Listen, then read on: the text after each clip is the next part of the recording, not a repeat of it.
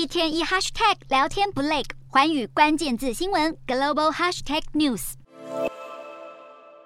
受到经济衰退、美英两国的高通膨和缩表政策影响，新加坡整体房市在维持将近一年高水平之后，如今持续下滑。美国联准会积极升息所引发的骨牌效应，如今连带影响到了新加坡。不过，才几个月前，新加坡的房价高涨，需求旺盛，没想到如今就连房屋建商的信心都转为负面，影响到了当地房市。